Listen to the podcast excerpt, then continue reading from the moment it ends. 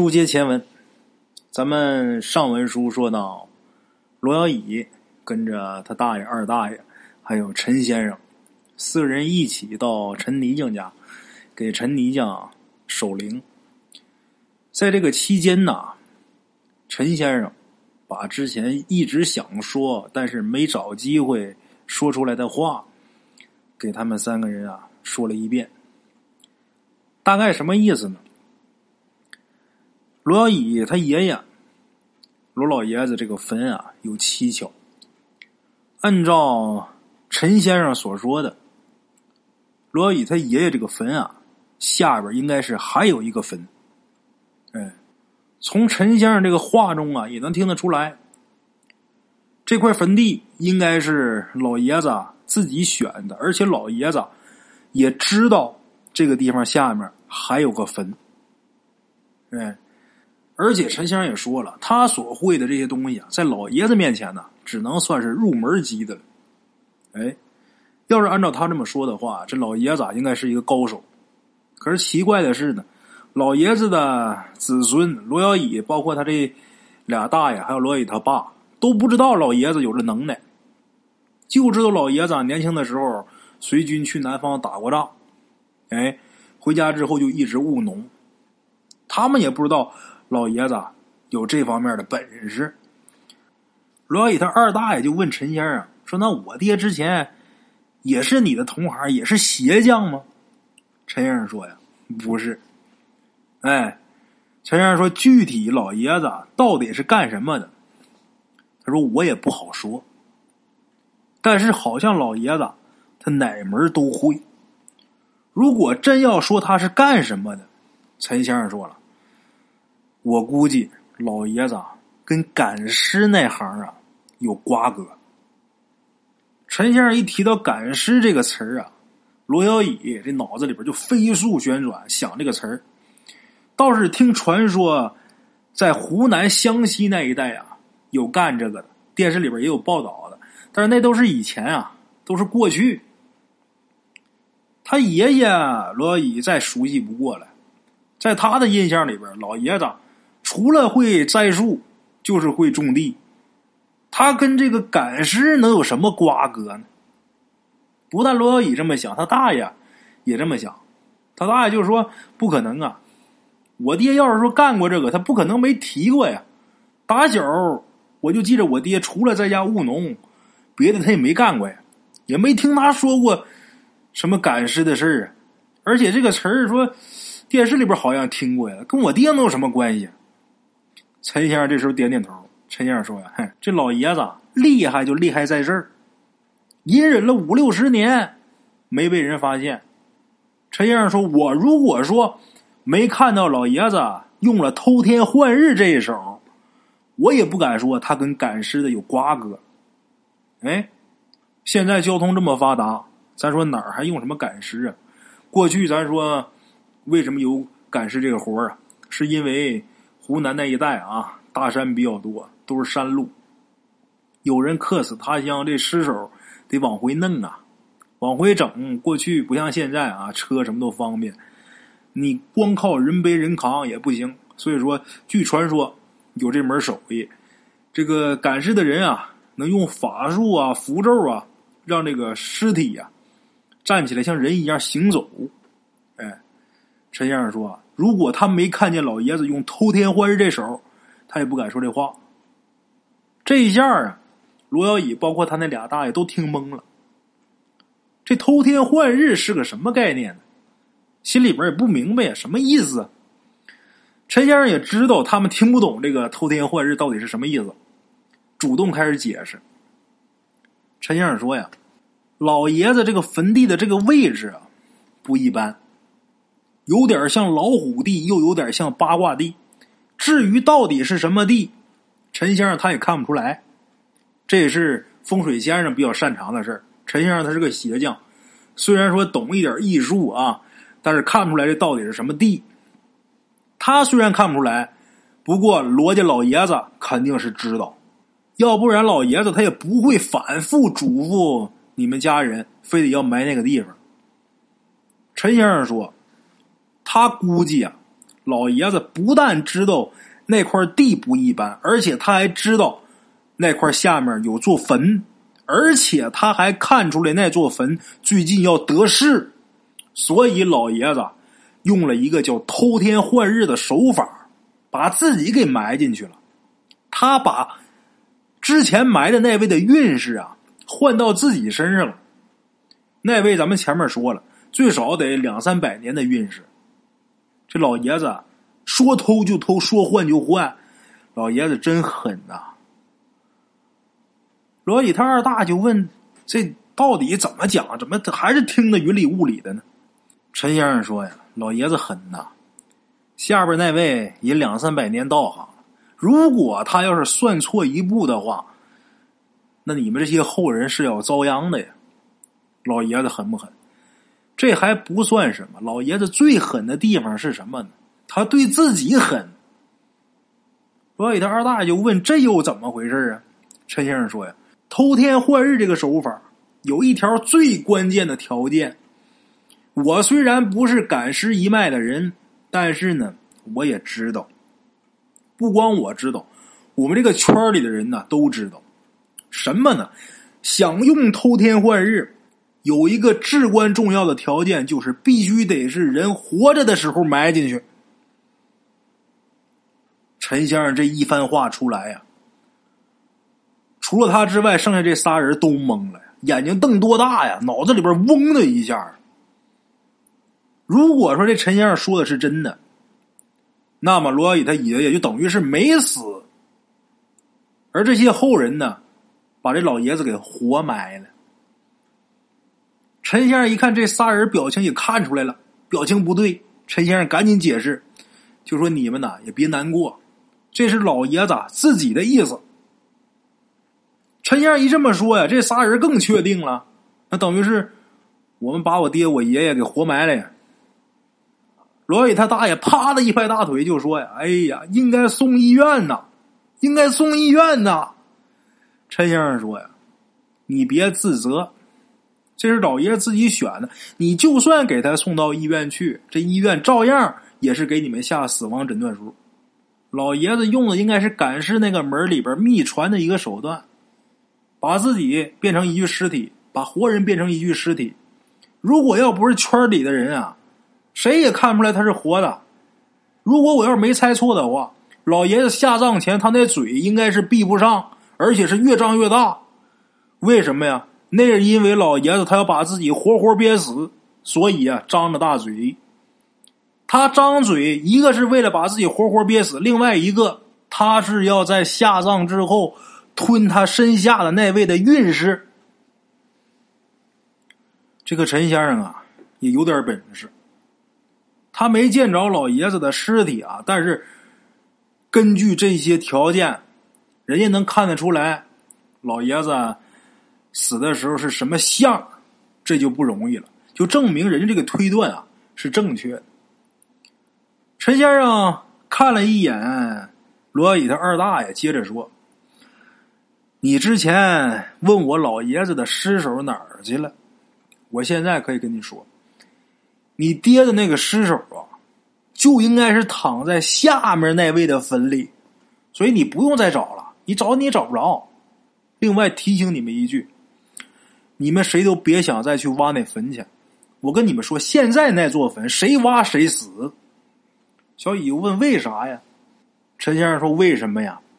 你爷爷好不容易把下面那位给压住，我也是费了九牛二虎之力才让这座坟安静。这时候你们谁再去打扰的话，不光下面那位不干，就你爷爷也不能干呢。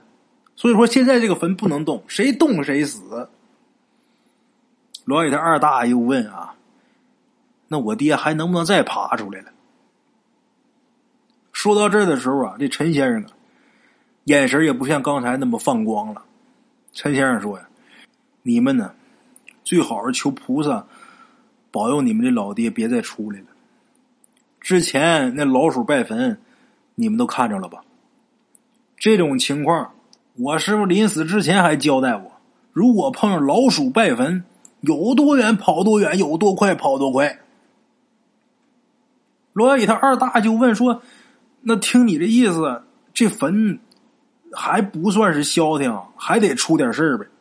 陈先生摇摇头说：“呀，我现在呀也说不清楚。我一开始以为老爷子就是为了吸底下那位的运势，所以我还帮他一把，把这个碑头啊倒着立过来了。我这意思是让老爷子稳稳的压住那位的意思，而且我呀还用我的阴阳鞋在这碑头上啊拍了拍。问题不大，老爷子压住下面那位问题不大，因为我也助他一臂之力了。但是紧接着这老鼠拜坟。”我是怎么也没想到啊！我要知道能有这事打死我都不来啊！罗伟他二大又问：“那现在咋办呢？别再出事啊！”陈先生说：“我真不知道怎么办。我现在就连这些老鼠拜的到底是谁，我都弄不清楚。他到底拜的是你老爹，还是你老爹下面那位？我弄不明白。我现在是没办法了。明天天一亮啊，我就得走了。后边的事儿啊，我是无能为力了。”罗乙就问说：“那那老鼠拜的是谁？有什么区别吗？”陈先生说：“嗨，如果拜的是老爷子，那还好说。他生前本身他是有艺术的人，又得了底下那位的运势，被老鼠拜啊，也理所当然。但是如果这老鼠拜的是下面那位，那就说明啊，下面那位他成气候了。他一旦要成气候啊。”反正最起码你们村子的人啊，都要遭殃。哎，听了陈先生的话，罗小乙他大爷、二大爷，还有罗小乙自己啊，都不知道该怎么形容自己这时候的心情了。原本罗小乙以为这个世界上，他是大学生，他以为这个世界上没有什么神啊鬼啊的。但是他这几天的遭遇啊，几乎就整个颠覆了他之前所有的世界观。老爷子生前是很慈祥的一位长者，怎么就成了陈先生口中跟赶尸有瓜葛的人了？这老爷子为什么要自己把自己憋死，去吸他身下那位所谓的运势？老爷子身下那位到底又是个什么玩意儿呢？老爷子生前到底还藏了多少秘密？弄不明白。这些疑问不光是罗小乙有，包括他大爷、二大爷也都有。这四个人给陈泥匠守灵，院子里边点的这堆火呀，火光还不停的在跳。陈先生呢，给他自己这个旱烟袋里边啊，又装上了一锅烟丝。但是陈先生啊，也没着急抽，先装好，等着饭饮的时候啊，点着就得了。之前陈先生说的火热，这会儿他该说的也说完了，院子里边一下就变得很安静，光有这个柴火着火的那噼里啪啦的声音。没多大一会儿啊。罗乙就感觉困意上脑，就打了个哈欠。罗乙他二大爷就跟他说呀：“就说小乙啊，你跟陈先生先回去吧，在这儿有我跟你大爷就行了。”罗小乙还没回答呢，陈先生啊先点了点头，那意思表示同意呗。哎，陈先生同意了，小乙也不好意思说什么了，他也不能说你先回去吧，我也在这儿守灵啊，也不好。毕竟人家是先生嘛，回去吧。那天呢，正好是农历的十六，有这么一句话叫“十五的月亮十六圆”嘛。这个月亮很亮，大标月亮把这个地呀照得很亮，走路呢不成什么问题，天也没有什么云彩啊，看得很清楚。但是陈先生呢，还是从这个陈泥匠家里边找了一盏煤油灯，这个煤油灯现在很少见了啊。陈泥匠他们家还有，陈先生拎着这盏煤油灯，跟小乙一起就回家了。他俩回家的路上啊，就跟他俩去陈泥匠家这路上是一样的。这陈先生总是在后边走，小乙呢在前面。小乙呢也是刻意的啊，想等一等陈先生，因为他年轻啊，腿脚快呀，感觉自己走快了，想等等陈先生。结果他没想到小乙这个步伐放慢，陈先生也放慢；小乙加快，陈先生也加快。陈先生跟小乙之间啊，总是保持能有三步五步的那个距离。哎，小乙在前面走，走着走着呢，陈先生突然间说话了：“小伙子，你知不知道走夜道最忌讳什么呀？”陈先生这么一提，罗小乙想了想，好像以前听老人说过啊，呃，啊，我知道，走夜道不能回头，有人喊你呀，不能答应。陈先生乐了，也对，但是啊，今儿我告诉你，走夜道最忌讳的是一快一慢。我告诉你为什么。你一快一慢，有些东西呀，就会以为你在跳舞，然后呢，就围到你旁边到时候不舍得放你走，给你来个鬼打墙，那就好玩了。罗乙就说：“陈先生，你别闹，别吓我，我胆儿小啊！我这些天我一直被吓的，你说万一我要被吓死怎么办？”陈先生听完之后乐了，说。你爷爷那尸首睡你旁边，你都没吓死。你说我说句话就能把你给吓死了？陈先生这么一说呀，小乙一觉得还真是。陈先生要不提的话，他还没觉得。他这一提，一想，确实，自打自己回村以后这些天啊，他碰了这么些事儿。如果要是换成其他人，估计得吓个半死，或者是直接吓死。但是小乙没有。不知不觉当中啊，小雨就发现啊，我的胆儿啊，好像变大了。这是个什么效应呢？我不知道咱们各位老铁知不知道有一个实验啊？大伙上学的时候，呃，老师有没有给你们讲过这个？就说把这个青蛙放到温水里边，然后在下边点一个酒精灯，给这个水加热呀。这个青蛙啊。它不会跳出来，你慢慢加热，它就不会跳出来。它会一点点适应这个温度，最后啊，一直到被煮死。哎，这个实验名叫“温水煮青蛙”。虽然说有点残忍啊，但是确实是有这么个事儿。就一开始把这青蛙放水里边，这水是温的，青蛙在里边待的很安逸。你慢慢在下边加热这个水，这青蛙也不会跳出来，一直到被煮死。很奇怪，如果说。这水一开始是开的，你把青蛙放里，它本能反应青蛙得往出跳。但是你慢慢加热，它就会逐渐适应周围的环境。这会儿的罗伊呀，这几天的经历啊，就好像这个温水里边那只青蛙一样，它已经逐渐的开始适应周围的环境了，自己这个胆子变得也是越来越大。俩人呢又走了一段路，小乙就问陈先生。就说陈先生，你说我爷爷在世的时候，你不敢进我们村子，你是因为害怕得罪我爷吗？那时候你就知道我爷跟赶尸那门有关系吗？陈先生这时候叹了口气说呀：“哎，你爷爷呀，是我这辈子见过最有能耐的人。我之前不知道他跟赶尸这门有瓜葛。”要不是这回我亲眼看着他用这个偷天换日，我也不敢说这个话。你爷爷懂的东西太多了，但是这个偷天换日这个手段，只有赶尸一脉才有，他们才知道怎么弄。所以说之前，我不知道你爷爷跟他们有瓜葛。小雨就问：“那你是怎么认识我爷爷的呀？”陈先生说：“呀，哎呀。”我跟你爷爷第一次见面啊，是你爷爷找的我。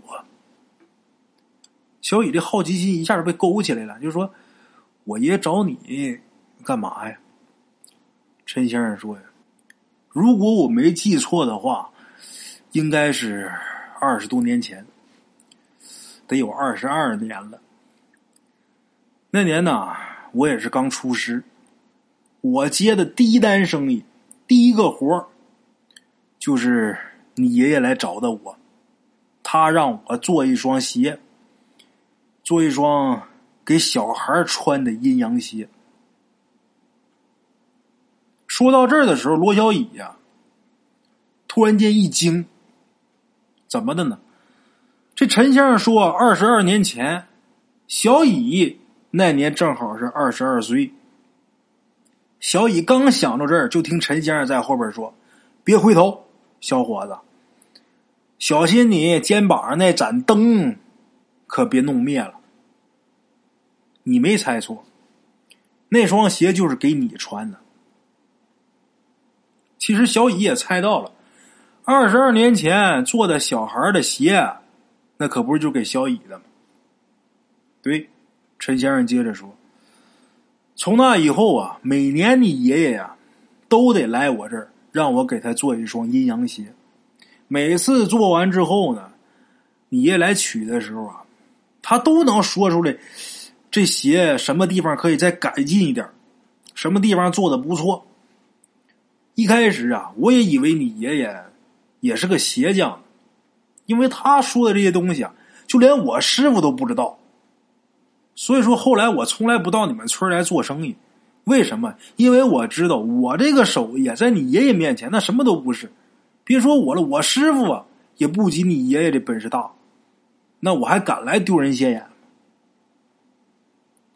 小乙呀。这话是听明白了，但是其中有一个疑虑他不懂，就是为什么我爷要给我做阴阳鞋？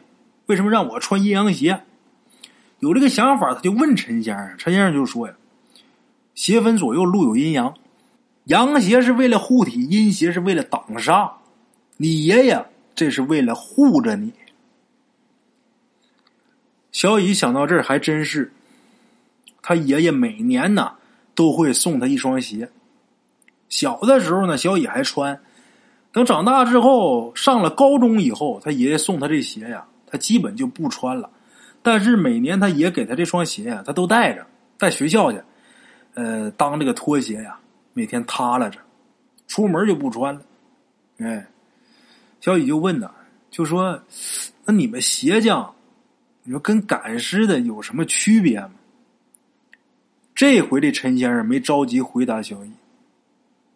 小乙走了好几步之后啊，陈先生突然问他：“，小伙子，你觉没觉得好像有点不对劲儿？”陈先生这话一出来，小乙看看四周啊，这个月亮还是很大，视野很清晰。小乙说：“没有啊，这看着挺正常的。”陈先生这时候啊，赶紧快走几步。跟小乙肩并肩，陈先生转过头来问小乙说：“你没觉着我们走这个路走的时间有点长吗？”陈先生这一提醒，小乙这脑袋才嗡的一下，才意识到，小乙他们这村啊本来就不大，他俩一说一聊，一停一顿，走了这么长时间了，就算是打这个村的村头。走到这个村的村尾，也该走到了。更何况小乙他们家还是住在这个村的中间啊。为什么到现在，他们俩眼前还就是远处有几间房子？走了好一会儿还没走到。小雨说：“我好像也觉着有点不对了。”陈先生就说：“我就说嘛，老鼠拜坟这么大的阵仗都弄出来了，晚上要是……”不弄出点动静来都不正常。得了，小伙子，我刚还跟你提这个鬼打墙呢，没想到这说什么来什么呀。得了，小伙子，来，你往后稍，你提着这个煤油灯，你看我怎么破他这个鬼打墙。就这么的，小乙打陈先生手里边把这煤油灯接过来了，然后看陈先生一弯腰，把自己脚上这双鞋脱下来了。左手拿一只，右手拿一只，但是陈先生左手拿的是右脚的鞋，右手拿的是左脚的鞋。拿好这两只鞋之后，对着前方这空中，用这两只鞋往一起拍，啪的一声，拍一声之后，这陈先生往前走三步，小乙赶紧跟上去，看陈先生停他就停，走三步，啪又是一拍，拍完之后再走三步，就这么的。拍一下走三步，拍一下走三步。之前呢，离小乙和陈先生还挺远的那几间屋子啊。陈先生拍了能有十多下之后，还真就走到了。哎，陈先生在前面走，小乙在后边跟着。小乙他拎着这个煤油灯啊，可是等走进这几间屋子之后，小乙才发现，眼前这个院儿啊，居然是陈泥匠家的院子。他俩可是从陈泥匠他们家出来的，哎，这会儿又回来了。再仔细一看，陈泥静他们家院子里边那堆火还着着呢。罗小乙跟陈先生走了这么长时间，居然又绕回来了。小乙跟陈先生说：“这怎么又回来了？要么咱俩今儿晚上别走了，就在这将就一宿得了，别回去了。”这时候陈先生说：“呀，也行。”哎，就这样，小乙正准备推门进去的时候，他却听这个院子里边传出了一阵熟悉的声音。等小乙贴着这个门缝往里边看的时候，小乙看了这院子里边火光摇曳，在这个火光照映下，陈泥匠这灵堂前面坐着小乙的大爷、二大爷、陈先生，还有另一个罗小乙。的茶楼，人影错落。用声音细说神鬼妖狐，用音频启迪人生。欢迎收听《大圣鬼话》。Hello，大家好，我是主播呀。吃完了饭，然后就回到自己的课室上啊。喜马拉雅、百度搜索“大圣鬼话”，跟孙宇、孙大圣一起探索另一个世界。那天山女子独守空城，也只是感谢鬼友们，感谢鬼友们，感谢鬼友们一路陪伴。大圣鬼话，见字如面。欲知后事如何，且听我下回分说。